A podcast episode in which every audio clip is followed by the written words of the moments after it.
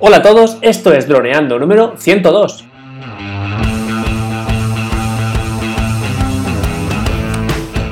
Bienvenidos a este miércoles 9 de enero al podcast de temática dron en el que aprenderás a ganar dinero con tu dron. En el programa de hoy vamos a contestar a vuestras preguntas, una vez más, ya lo sabéis. Pero antes que nada, recuerda que nos puedes contactar por Facebook, vía web en droneando.info o vía mail en contacta.droneando.info. Un día más, aquí estamos. Yo soy Cayetano Solano, vuestro piloto de drones favorito. Y aquí tenemos a mi amigo y compañero Dani Dura, nuestro especialista web y en proyectos digitales. Hola Dani, ¿qué tal? Hola Calle. Pues nada, aquí un poquito resfriado, he estado con la gripe y vamos a ver qué nos preguntan nuestros oyentes este miércoles 9 de enero. ¿Vale? A ver qué preguntas frescas tienen por ahí. Bueno, pues lo primero tenemos a nuestro querido oyente Cristian, que nos da muchísimo feedback, así que muchas gracias Cristian. Nos, da, nos deja su feedback en iVoox y pues habla sobre, en este caso hablas sobre los filtros ND. Pues hace unos programas les recomendamos que, que se comprara unos filtros, entonces eh, nos pregunta pues que le demos facilidades, por ejemplo, que si le recomendamos algún tipo de filtro y dónde poder y dónde comprarlo. Y luego nos pregunta en qué situaciones hay que es más interesante utilizar un filtro u otro, eso suponiendo que haya diferentes tipos de filtro. Entonces, pues le dejaremos alguna URL, ¿no, Calle? O de dónde los compras tú y si hay diferentes tipos. Hay diferentes tipos, pero básicamente eh, buenos, bueno, buenos, que funcionan muy bien siempre. Hay dos. Los que vende DJI, que yo no los he probado, pero sí que he visto gente que los ha probado y, y la verdad es que funciona muy bien. Y los que vende una marca especializada en filtros que se llama Polar Pro, que ha sacado una gama de filtros adaptados a, a los drones básicamente de DJI. De hecho, sacan un modelo para cada modelo nuevo, ¿no? Que se adapte a su, a su rosca y a su anillo. Entonces, esos son los que tengo yo y funcionan de maravilla. No son filtros baratos, eso está claro.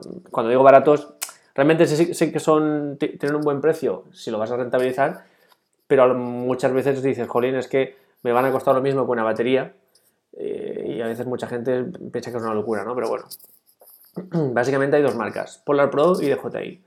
Eh, ¿dónde, ¿Dónde comprarlos? Pues bueno, yo por ejemplo he comprado dos veces y creo que las dos en Amazon. Eh, una entrega de Amazon garantizada muy bien. Y nada, la verdad es que son filtros muy buenos. Cualquiera que ponga una review en YouTube en cualquier sitio, hablan bien de esos filtros. Así que nada, yo siempre recomiendo Polar Pro. Pues luego ponemos los, los, enlaces. Sí. Y es interesante que aquí Cristian, que él, él, nos dice que no utiliza filtros ND, si nos comentara el antes y después, porque es que seguro que, que le, va, le va a ayudar. Sobre todo le va a ayudar si luego eh, él edita la imagen en, en un programa de edición, va a ver cómo tiene más, más flexibilidad, puede tocar más algunas cosas, las puedes tirar más, va a tener un mayor rango dinámico, va a ver las sombras mejor y las luces mejor. Y, y sobre todo que haga pruebas de exposición, porque claro, es como ponerle un, cristal negro delante, entonces tienes que cambiar la, exposición, el shutter, todo. Que haga pruebas que lo, haga pruebas con más luminoso, con menos luminoso, que se ayude de, de las eh, herramientas de, por ejemplo, de Zebra que tiene de detección de zonas quemadas, que tiene la DJI, y que nos comente porque seguro que va a notar un cambio increíble. Va a aparecer otro dron. Y los, las imágenes que va a sacar van a aparecer de otro dron. También nos comenta Calle que tiene el Phantom 4 la versión estándar. Sí. Que es una cámara inferior al 4 Pro. Pero bueno, tú tenías el, el Advance, ¿no? Sí, pero igualmente el estándar, que es, bueno, el estándar es el primero, el Phantom 4 que, que, salió. El que tenías, ¿no? Eso es. Es del, eh, o sea, el cambio que sufre con los filtros ND es espectacular, pero espectacular. Hmm. Eso Ahí seguro. tú tenías esos filtros. Sí, sí. Pero que no te servían en el nuevo. Puede ser. Eso es, eso lo hemos comentado. Los filtros de Polar Pro, bueno, igual que los de DJI, la, digamos que el Phantom 4 Pro y el Phantom 4 son iguales, excepto en los sensores y excepto en la rosca de la cámara. Yeah. En el Phantom 4 Pro está, la rosca está más hacia adentro, entonces los filtros normales de Polar Pro, del Phantom 4 Pro, eh, el Phantom 4 normal, no llegan. Entonces es que tienes que comprarte los nuevos de, de, Polar Pro que han hecho para el Phantom 4 Pro. ¿Y has pensado en venderlos?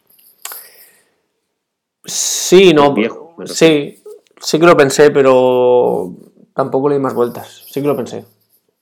Porque al final cuestan unos 100 euros, ¿no? Puede ser. Sí, bueno, el- el- yo compré el pack de 6 y tenía un precio de 140, 144, además, en su día. Que claro, pues es bastante. Eh, pues bueno, pues no sé si habrá alguna web especializada para co- compra-venta de... ¿Tú conoces alguna web donde poder comprar recambios y cosas de segunda mano? Bueno, eso tiene que ver con la segunda pregunta que nos hace. Ah, Así que vamos a la segunda pregunta de Alfonso. Y bueno, eh, Cristian, ya nos comentas, a ver. Bueno, espera. Pero ta- enlaces. también nos, Mm. nos, nos pregunta que si, si recomendamos eh, algún filtro en, en situación, eh, digamos, qué filtro para cada situación, nos pregunta Cristian. Que eso es bastante interesante porque normalmente en el pack de Polar Pro, por ejemplo, viene un filtro, normalmente, pero hay variaciones, ¿vale? Pero bueno, viene un filtro de ND4, perdón, ND8, ND16 y ND32. Cuanto más, cuanto el número más alto, digamos que el cristal eh, permite pasar a men- menos luz, ¿no? Entonces, eh, es buena pregunta porque, por ejemplo, ND32, que es lo más fuerte, pues eso es para un día de julio, agosto, a las 3 de la tarde, con toda la luz dándote. Sobre todo si vas a, a grabar, por ejemplo, superficies blancas o brillantes. Allí tre- 32.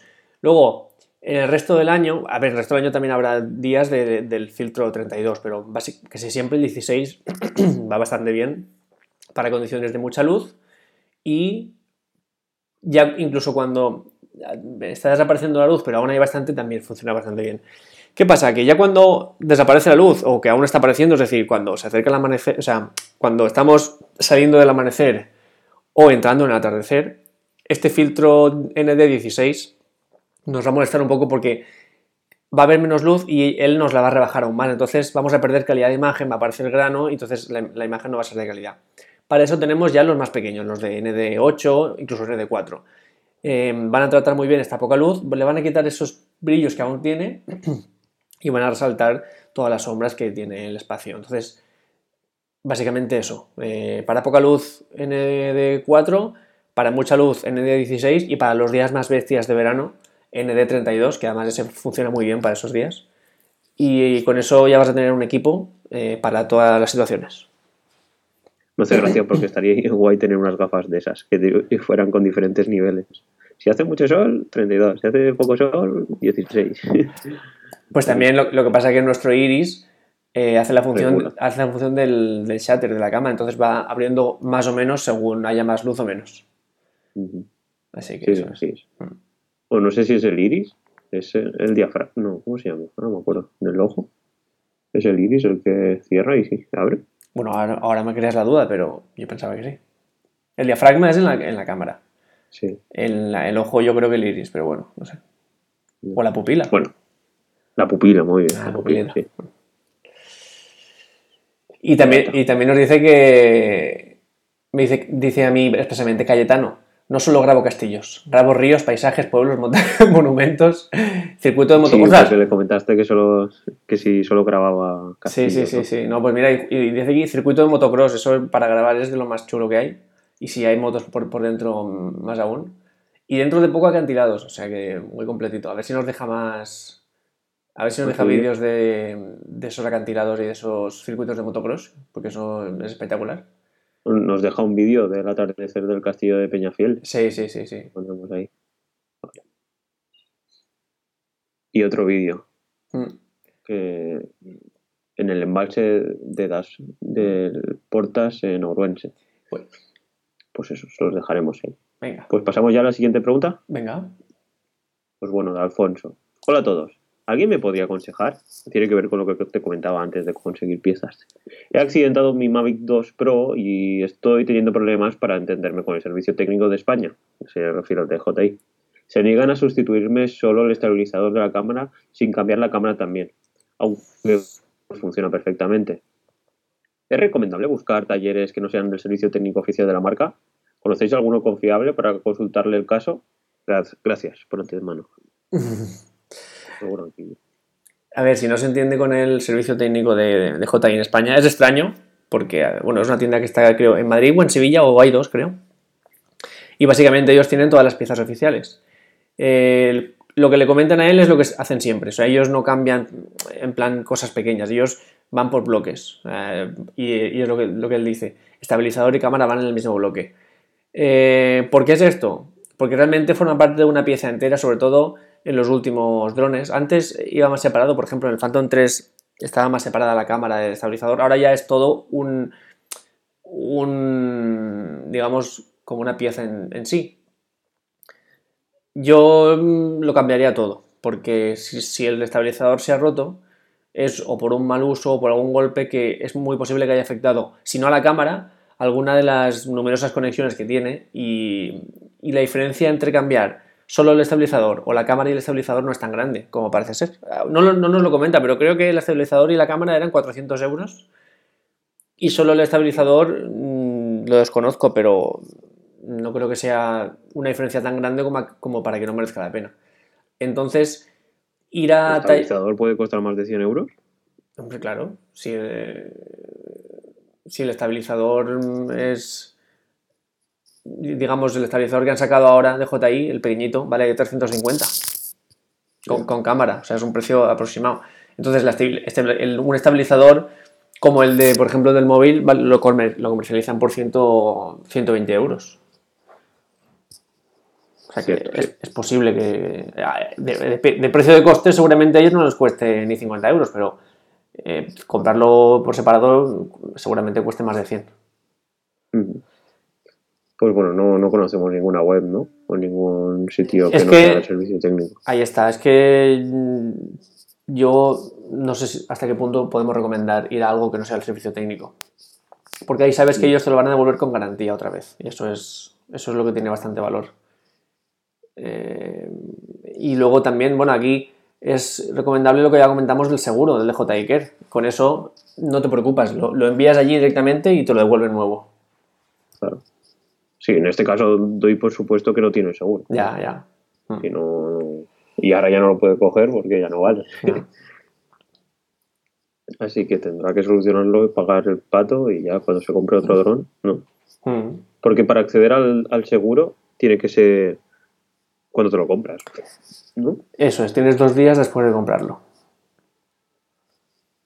Después de dar de alta el dispositivo, mejor dicho. Tú lo, das de alta, lo, digamos, lo, registras y, tienes dos días.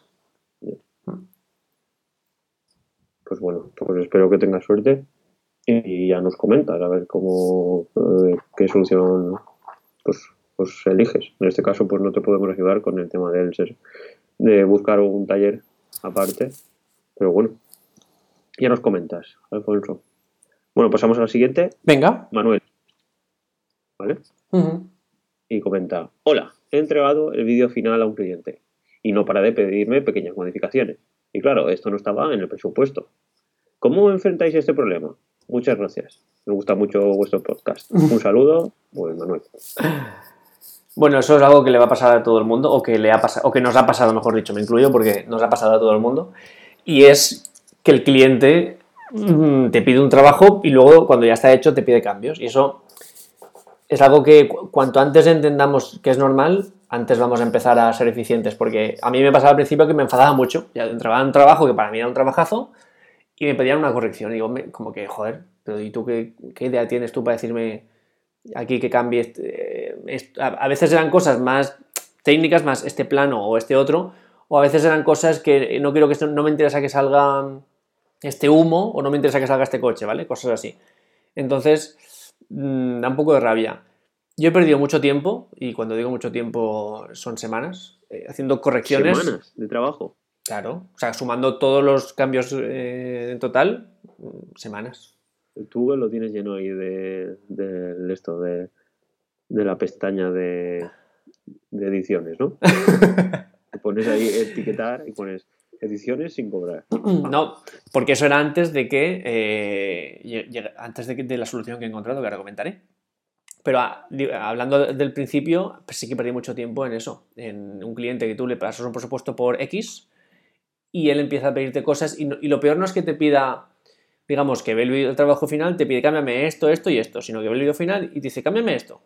Se lo vuelves a entregar y te dice eso está genial, ahora cámbiame esto otro. Solo vas a entregar, perfecto. Por cierto, puedes cambiarme esta otra cosa. Entonces ahí es cuando se te hace pesado eterno. Es un trabajo que luego ya no quieres ni ver, ni en pintura. Entonces, eh, ¿qué solución encontré? Bueno, pues eh, la encontré en un youtuber que se llama Rubén Guo, que tú lo conoces. Sí. Y él ponía en sus presupuestos, aparte de, de muchas cosas, ponía que había un precio adicional por cada modificación de más que se hiciera. Digo de más porque él ya incluía en el presupuesto final una modificación. Es decir, tú pagas lo que vale y tienes derecho al, al trabajo y a una modificación, pero una sola. A partir de la segunda, un suplemento de X euros que cada vez que, o sea, digamos, si haces una segunda modificación, cuando eso se entrega corregido, si haces otra, pues otra vez el suplemento, así, ¿no? Sí. Eso funciona de maravilla con los clientes. O sea, ya no te piden modificaciones. O te la piden, o sea, o se concentran mucho a la hora de, pedir, de pedirte una modificación. Entonces, a partir de ahí, pues eh, el trabajo. Viste la luz, ¿no? Eso, eso es, el trabajo mucho mejor. Sí que es cierto que muchas veces en la primera sí que te piden, ah, pero suelen ser cosas en plan, pues puedes incluir mi web al plano final o puedes poner el logo más a la derecha, cosas así. Pero que son. Claro, que no son- tiene que pagar. la Pero- que entra el precio. Claro, pero no, quiero decir que son cosas que son fáciles de cambiar, que no, no requieren mucho tiempo. Y eso, vamos, te cambia la vida como editor. Porque Así. enfocarlo de por horas, cada cambio, X precio y eh, si pasa de 30 minutos, tanto por hora. A ver, eso, Es eh, demasiado descarado. eso sería seguramente lo más justo. Es decir, yo trabajo dos horas más, pues cobro dos horas más. Pero claro, a veces al cliente tampoco le puedes marear tanto, porque el cliente quiere un logo que, que el logo en vez de estar aquí esté allí, no que le digas eh, si eso va a costar una hora y media o tres horas. Entonces yo, este sistema es fácil de entender tanto para ti como para el cliente, que es lo importante. Porque yo pienso que poner aquí a marear al cliente, esto me va a costar 5 horas, esto 10, esto 15, al final no le aporta soluciones al cliente y se siente un poco inseguro y no creo no, no me gusta crear esa sensación en el cliente, ¿no? Entonces, decirle, mira, trabajo final aquí lo tienes, a, a no ser que sea algo en plan que no está acabado, que eso por supuesto estará bien acabado. ¿Quieres una modificación? Está incluida. A partir de la segunda, X, X, X euros más IVA. Así. Entonces, eso Y funciona. para definir ese precio eh, sería interesante un porcentaje, pues el 10% del precio total del vídeo, o el 30, o el 5, o, o un precio fijo siempre. O nada, una edición de cualquier vídeo cuesta 50 euros. A ver, sería interesante lo que tú dices también, un, por- un porcentaje, pero pienso que también estaríamos mareando al cliente. Porque entonces el cliente ya no piensa en quiero cambiar esto y voy a pedirlo, sino a ver si lo pido de esta forma o si en vez de cambiar esto cambio esto otro. Entonces mm, me parece un poco lioso cuando tú estableces una, tarifa. Yo la tarifa que establecí es una tarifa que me permite digamos, no es que sea, uy, joder, me toca hacer esto, voy a perder dinero, no, sino que es una tarifa que me, me permite eh, reservarme un- un media jornada de trabajo para, ese, para esa modificación. Ya puede ser una modificación gorda para que ocupe más de media jornada de trabajo de edición de un trabajo que ya está hecho. Entonces, es, una es un precio que a mí me permite trabajar cómodo, sin agobios. Sí, cuatro horas de tu. Vale, Eso perfecto. es. Pues bueno, cada uno ya que, que ponga el precio que, que, conveniente. Eso Pues es. nada, pues Manuel, pues espero que nos comentes eh, cómo has solucionado el tema y qué, qué- qué has elegido o qué precio has elegido y a ver si en los próximos clientes te va mejor. Así que nada, ya estaría calle. Pues, ya Pues genial. la semana siguiente más preguntas. Genial. Como siempre, nos, nos ayudan a aprender con ellos. Y nada, esperando que nos deis más, más feedback. Sobre todo, tenemos el manual de operaciones ahí. Aprovechad, que esto no lo tenemos no, no se tiene todos los días al, al alcance. Y nada, chicos, si ya lo sabéis, nos queréis dejar más preguntas tanto en nuestra web, doneando.info, como en nuestro perfil de iVoox. Nos podéis dejar un, un comentario o un me gusta, ya lo sabéis. En iTunes, una valoración positiva de 5 estrellas. Y nada, nosotros nos escuchamos aquí como, como todas las semanas y encantado de que nos hagáis preguntas. Pues bueno chicos, nos vemos el viernes. Un saludo.